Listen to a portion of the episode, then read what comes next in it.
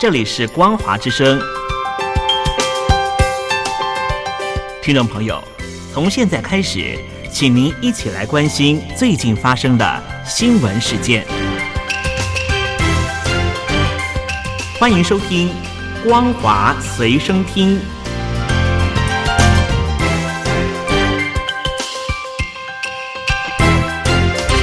听众朋友您好，欢迎收听《光华随身听》，我是嘉玲。我们来关心最近发生的新闻。近年来规模最大的中俄联合军演，九日上午在宁夏青铜峡基地登场。为期五天的演习，双方派出上万兵力和多型战机、火炮等军事装备参与。根据大陆央视新闻披露，数架共军歼二十战机亮相，开始仪式现场。这也是该型战机首次参与联合演习。针对这次中俄联合军演，大陆军事专家指出。由于阿富汗局势变化和美国拜登政府对中俄依旧采取双遏制战略，中俄需要展示团结和力量，通过军事演习提高共同维护战略通道安全的能力。美国智库专家则分析，中俄试图借由协助对方学习新策略，改善各自的军事行动效率，增加互信，以扩大对抗美国的优势。大陆国防部发言人吴谦日前披露，这次军事演习课题是联合维护地区安全稳定。中俄双方将成立联合指挥部，中方参演部队以西部战区为主，俄联邦武装力量以东部军区为主。双方一共派出兵力一万多人，投入多型飞机、火炮和装甲装备，混合编组。合帐筹划，同台合练，共同检验和提高部队联合侦搜预警、电子信息攻击、联合打击清剿等能力。根据新华社报道，代号“西部联合二零二一”的中俄联合演习，九日上午在宁夏青铜峡合同战术训练基地登场。中共中央军委。军委联合参谋部参谋长李作成担任演习总导演，并且宣布演习开始命令。这次军演是俄军首次编队参加中方战略战役演习，也是俄军首次使用中方主战装备参加演习。报道表示，这次演习目的是在拓展中俄两军联合反恐作战领域深度。展示共同维护国际和地区安全稳定的决心和实力。报道表示，这次演习，中共军委成立导演部，构建导演部、联合指挥部、参演部队三级组织指挥体系，区分联合筹划、陆上进攻两个阶段组织实施。Delta 变种病毒来势汹汹，目前已经蔓延大陆十九省，超过三十多个城市。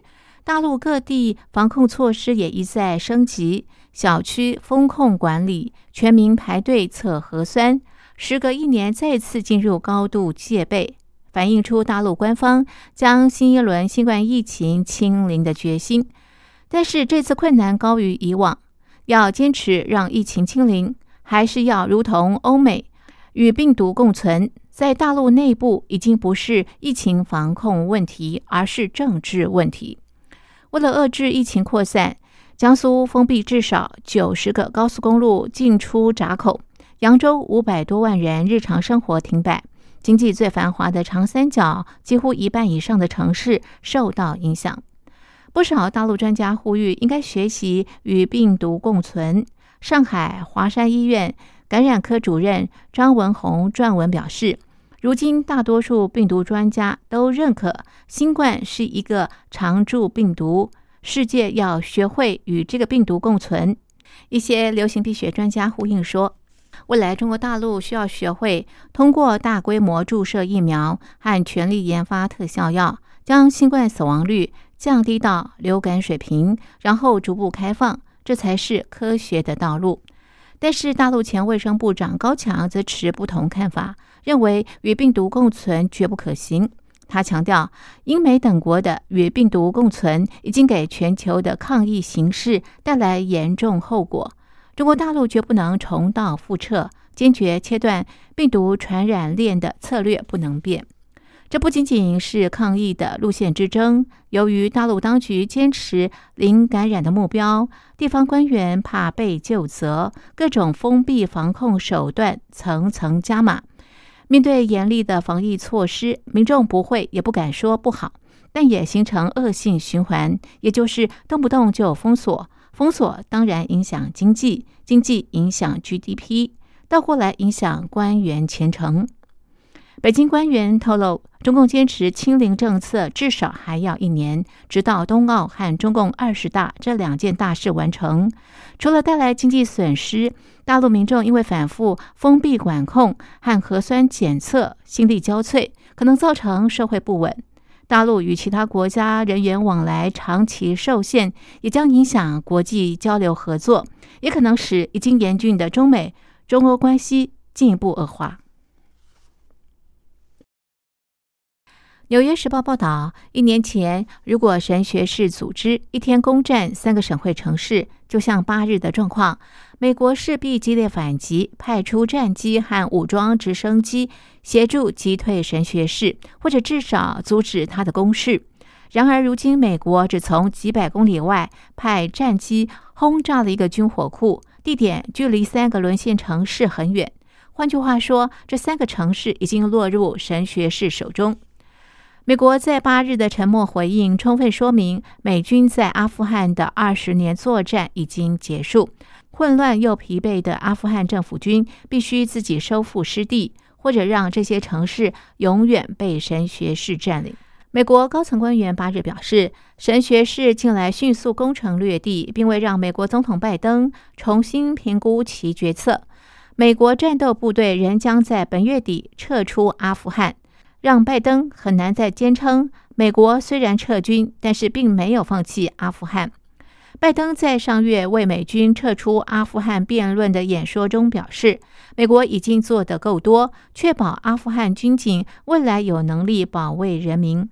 不过，现在美国官员承认，阿富汗政府军将面临艰难局面，但是他们必须保卫自己。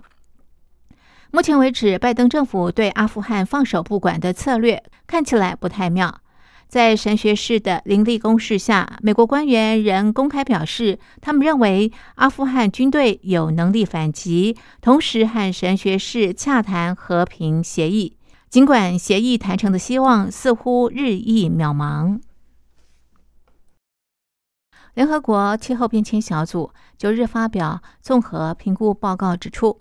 地球暖化速度比科学家先前观察到的还要快，全球均温很可能在大约十年内就升高摄氏一点五度，突破巴黎协定的升温幅度限制。